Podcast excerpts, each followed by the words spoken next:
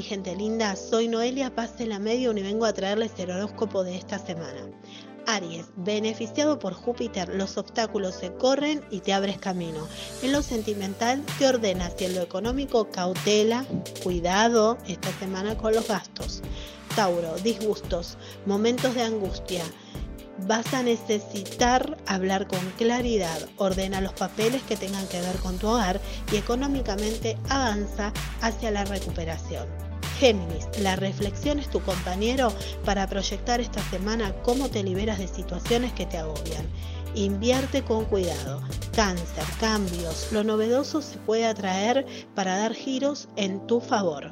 Fase económica, tranquila. Y en lo sentimental, te adentras en nuevos caminos y te preservas.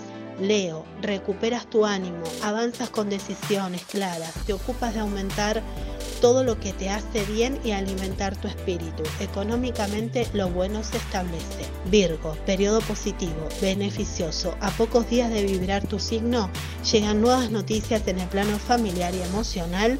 Consejo, no malgastes. Libra, te adentras en un proceso de beneficios que hace tiempo vienes trabajando para que se ordene. Disfruta de las relaciones que te hacen bien.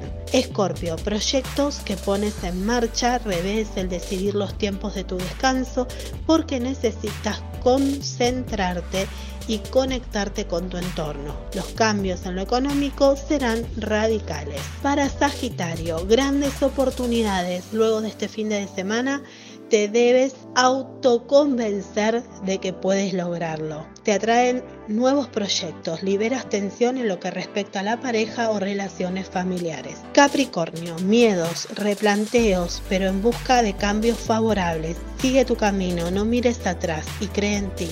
Esta semana te premiarán o te entregarán una responsabilidad que enaltece tu ser y tu trabajo. Acuario, traición en el ambiente laboral. ¿Alguien quiere hacer lo mismo?